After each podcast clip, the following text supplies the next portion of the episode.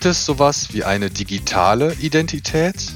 Existieren Unterschiede zwischen digitaler und nicht digitaler Identität? Und welche Faktoren tragen zur Bildung einer digitalen Identität bei? Gehört die wirklich uns?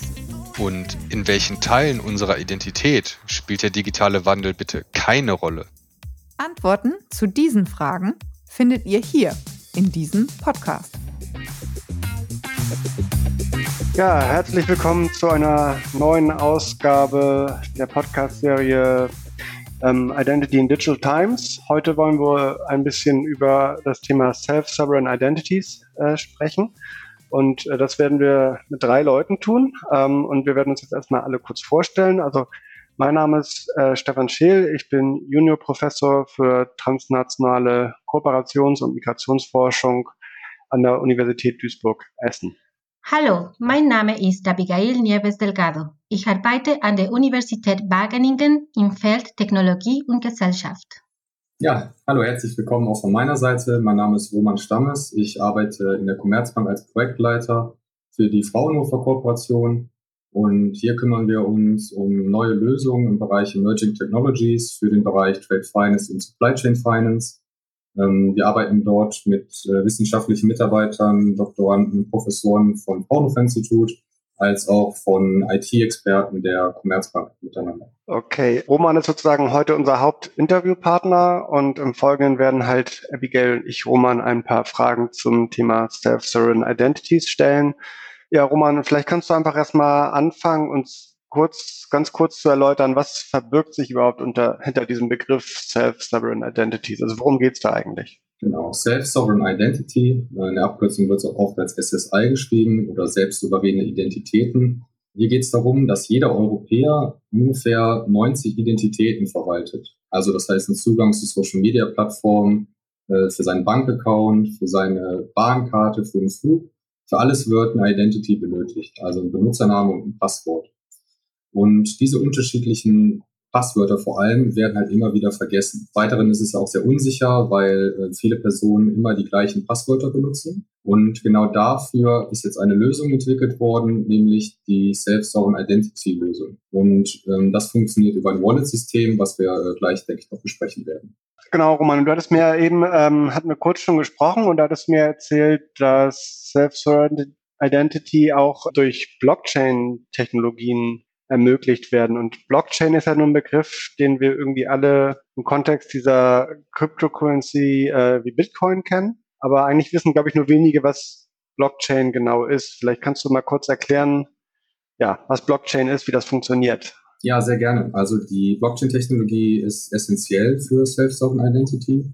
Ähm, eine Blockchain generell ist äh, einfach eine digitale und dezentrale Datei oder auch Datenbank, die es Personen oder Handelspartnern über Ländergrenzen hinweg erlaubt, ohne intermediäre Peer-to-Peer-Transaktionen abzuwickeln. Die Informationen, die bei den unterschiedlichen Teilnehmern geteilt werden, diese sind anonym und äh, werden verschlüsselt abgespeichert.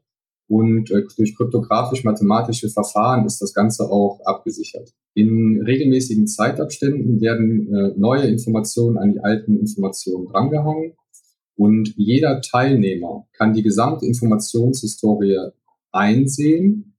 Jedoch ist die Informationshistorie verschlüsselt. Das heißt, äh, man kann sehen, dass Transaktionen stattgefunden haben, welche stattgefunden haben. Äh, jedoch kann nur der Besitzer dieser Transaktion mit seinem Private Key, mit privaten Schlüssel, auf die Information zugreifen. Dieser Private Key ist im Prinzip wie eine PIN bei seinem Bankkonto oder bei anderen ähm, PIN bei anderen ähm, Verfahren, wo Pins benötigt werden, äh, zu sehen. Ähm, das war jetzt ja relativ komplex und ähm, um das einfach zu erklären, kann man immer ganz schön sagen, jeder kennt das Spiel, ich packe meinen Koffer. Ähm, wenn man jetzt jetzt vorstellt, man sitzt mit mehreren Personen in einem Raum und äh, in Reihe um wird jetzt gesagt, ich packe meinen Koffer mit einem Schirm, der nächste, ich packe meinen Koffer mit einem Schirm und einer Zahnbürste und der nächste, ich packe meinen Schirm, äh, meinen Koffer mit einem Schirm, einer Zahnbürste und Socken. Und alle Personen in einem Raum haben ja diese Informationskette gehört, dass diese drei Gegenstände in dem Koffer drin sind. Und jetzt braucht kein Intermediär wie eine Bank oder ein Notar ähm, zu Rate gezogen werden, um zu fragen, was ist denn jetzt in diesem Koffer? Denn alle beteiligten Personen und alle, die in diesem Raum haben ja gehört, was ein Koffer ist und können das wiedergeben. Und solange über 50 Prozent der Personen die Wahrheit sagen, funktioniert das System und man kann ähm, Peer-to-Peer-Transaktionen machen, ohne einen Intermediär zu haben. Und ähm, jetzt ist halt noch die Frage, klar, Blockchain hat man schon mal mit ähm, Bitcoin gehört und was ist jetzt, wenn ich da mal meinen äh, Private Key verliere, weil dieser Private Key, damit hat man ja Zugang zu Blockchain und zu seinen Informationen. Wenn das bei Public Blockchain, also bei öffentlichen Blockchains wie Bitcoin passiert, dann ist das unwiderruflich für immer verloren. Und deswegen bauen Unternehmen nämlich auch Distributed Ledger Technologies, also verteilte Hauptbuchtechnologien, verteilte ähm, Datenbanktechnologien, ähm, bauen die auf. Und das ist im Prinzip der Überbegriff. Also eine Blockchain gehört zu einer Distributed Ledger. Also eine Blockchain wie zum Beispiel Kryptowährungen, Bitcoin, Ethereum und so weiter gehören alle zu diesen verteilten Datenbanksystemen. Der Vorteil von einer äh, verteilten Datenbank, wo ein Staat oder eine Bank oder ein anderes Unternehmen äh, eingreifen kann, ist natürlich dahingehend, dass ähm, wenn jemand mal seinen PIN verliert, kann der einfach von der Bank wieder zurückgegeben werden.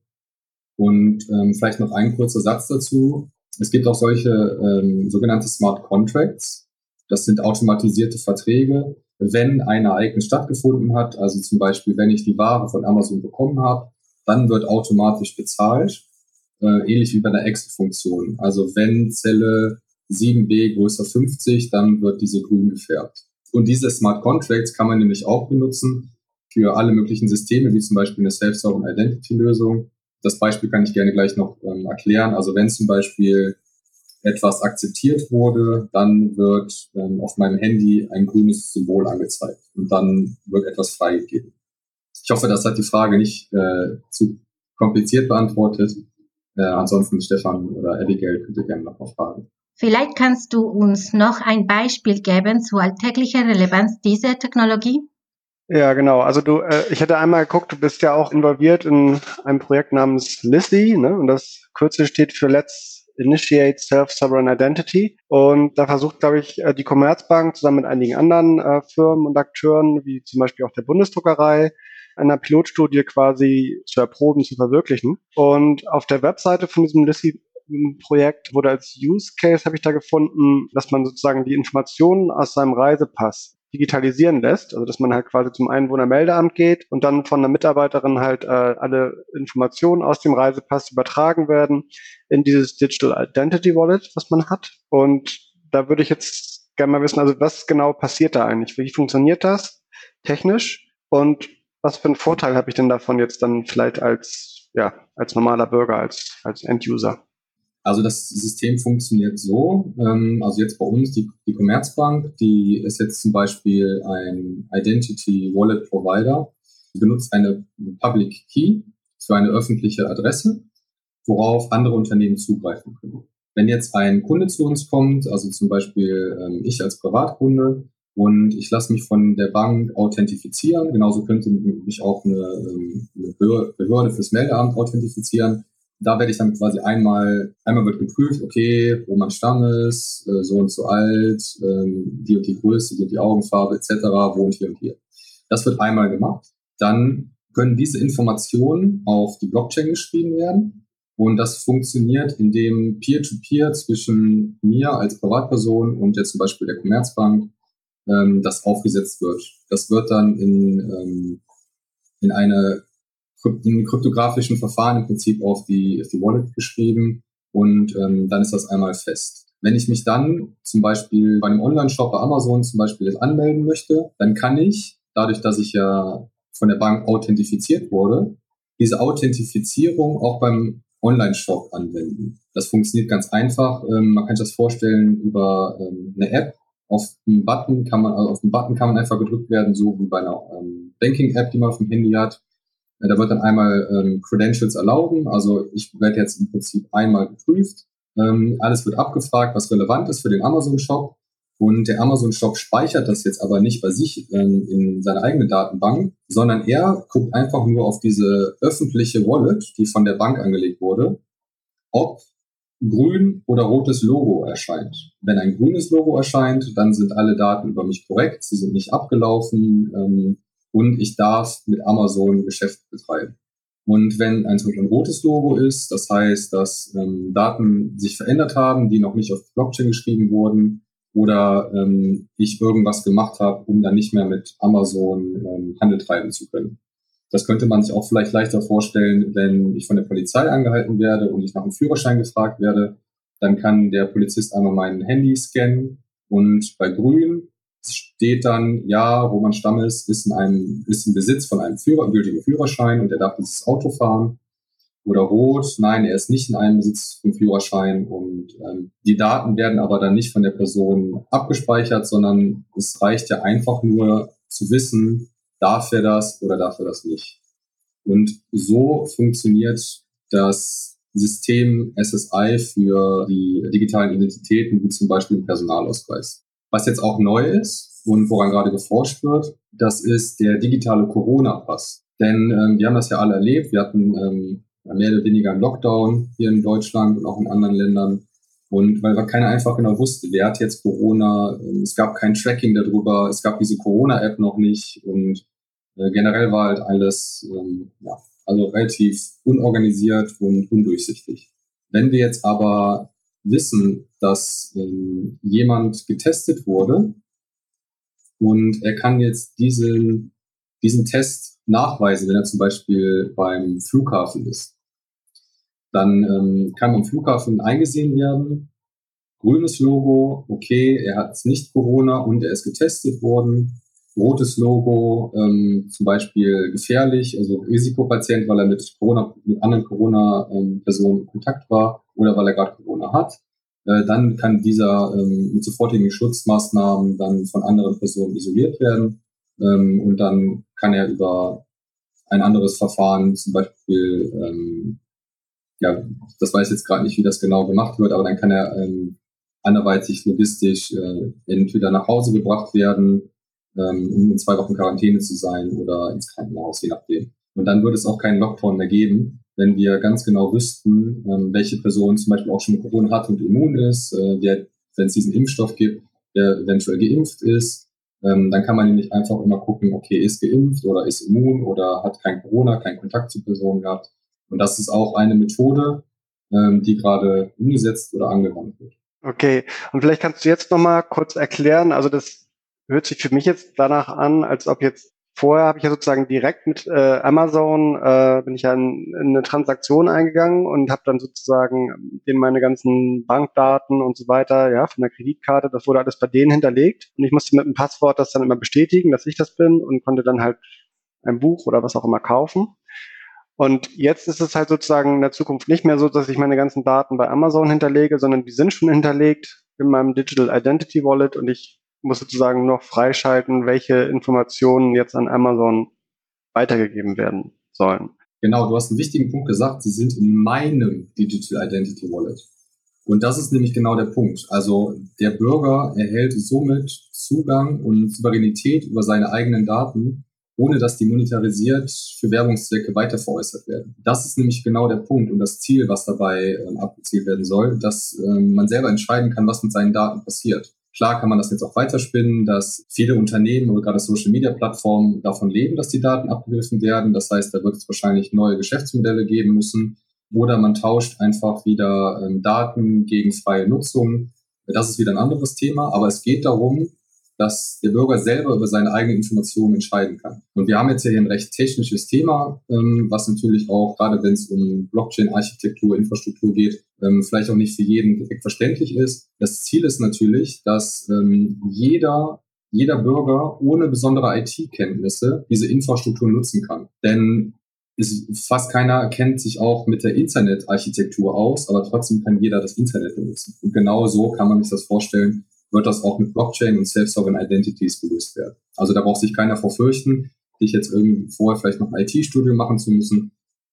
Das äh, wird für jeden ganz leicht, wahrscheinlich über eine App-Funktion, wie ich vorhin genannt hatte, mit diesen Farben Rot und Grün einsehbar. Okay, trotzdem stellt mir hier nur eine Frage und das ist dann halt die Rolle, sag ich mal, wie du es genannt hast, der Identity Wallet Provider. Also das sind dann ja wahrscheinlich, wie jetzt in dem Fall zum Beispiel die Commerzbank oder eben halt wahrscheinlich auch die Bundesdruckerei, ja, die ja derzeit auch unsere, unsere Reisepässe und Personalausweise druckt. Aber was ist denn die Rolle sozusagen dieser sag ich mal, Gatekeeper. Also die haben ja quasi dann doch eben Zugriff auf alle meine Informationen und können die wahrscheinlich unter Umständen vielleicht auch blocken oder umschreiben.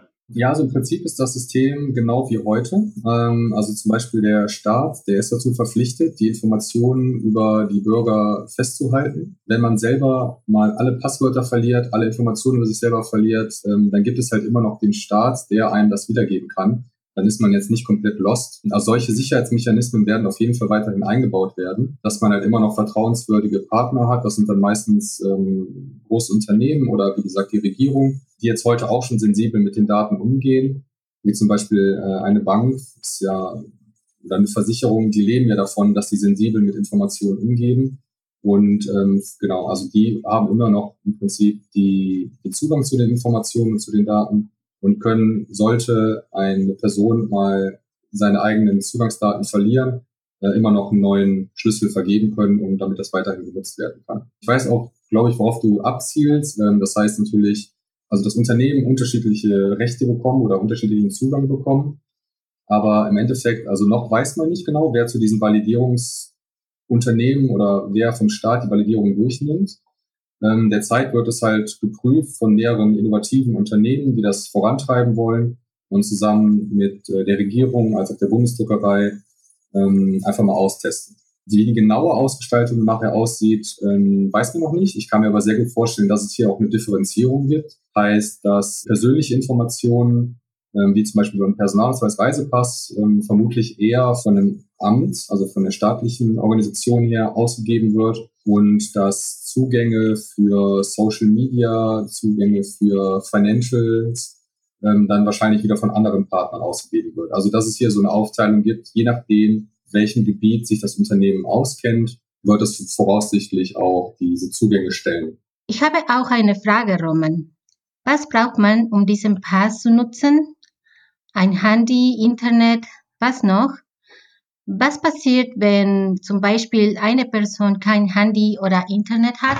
Das ist eine sehr gute Frage, worüber wir auch schon diskutiert haben. Ähm, gerade in Deutschland äh, sind wir ja schon recht konservativ von, von den Produkten, die wir haben. Dem vertrauen wir auch. Bei neuen Dingen, die müssen erstmal komplett durchleuchtet sein. Macht es Sinn? Wollen wir das haben? Genau diese Punkte führen auch dazu, dass es auch hier unterschiedliche Medien geben muss, um an dem System teilzunehmen. Was man sich da vorstellen kann, ist A, dass es halt auf dem Handy funktioniert, mit einer App-Funktion, so wie man Online-Banking auch heutzutage macht und dann einfach nur freischalten lassen kann ähm, für diesen einen Augenblick. Habe ich einen Führerschein, habe ich keinen Führerschein. Des Weiteren könnte man sich vorstellen, dass es auch auf Papier gedruckte QR-Codes gibt, die dann die jeweilige Person Stelle, wer auch immer das gerade braucht, scannen kann. Also das heißt, man hat dann immer noch ähm, papierhaft das, um zum Beispiel bei einer, zu einer Bank zu gehen oder um sich beim, bei der Führerscheinkontrolle scannen zu lassen, ähm, ohne ein Smartphone haben zu müssen. Weil genauso ist das auch, wenn man in Gebieten ist, wo gibt es leider auch noch in Deutschland, wo es einfach eine schlechte Internetverbindung gibt. Ähm, da wäre das dann auch fatal, wenn auf einmal keine Authentifizierung stattfinden kann. Generell ist es aber auf jeden Fall das Ziel, dass das über ein Computer, Tablet, Smartphone läuft, damit auch nicht mehr gedruckt werden muss und ähm, hat natürlich auch ökologische Aspekte. Okay. Ja, du hast jetzt gerade schon über das Ziel gesprochen. Also vielleicht kannst du ja noch mal kurz uns erzählen, was ist sozusagen die Zukunftsversion jetzt? Also auch vielleicht kurzfristig, mittelfristig, langfristig? Also wann werden wir zum Beispiel tatsächlich denn mit diesen neuen Technologien, diesen neuen Identifikationsverfahren in unserem Alltag konfrontiert sein? Ja, vielen Dank für die Frage. Das ist äh, natürlich keine einfache.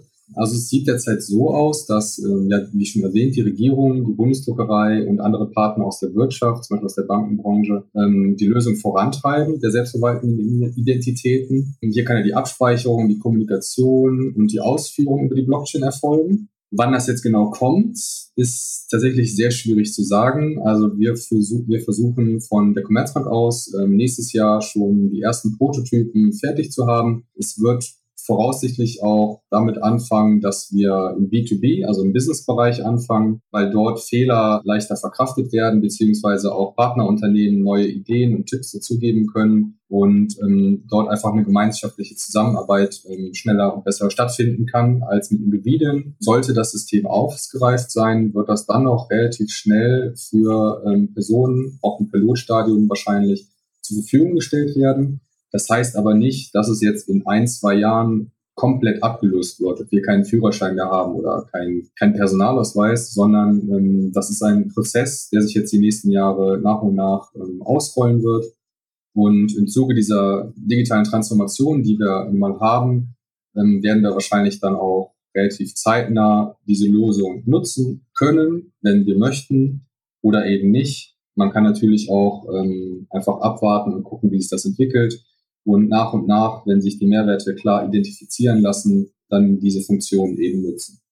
Ja, okay. Dann würde ich sagen, vielen Dank dir, Roman. Und ja, ich hoffe, ihr habt jetzt alle irgendwie eine ungefähre Idee davon bekommen, was Self-Sovereign Identities sind und ja, was in den nächsten Jahren vielleicht in dem Bereich passieren wird. Ja, herzlichen Dank für das Interview und wenn Fragen bestehen, könnt ihr mich sehr gerne noch ähm, bei LinkedIn anschreiben. Ich freue mich immer über lebhafte Diskussionen, Anregungen und auch vielleicht Ideen. Vielen Dank.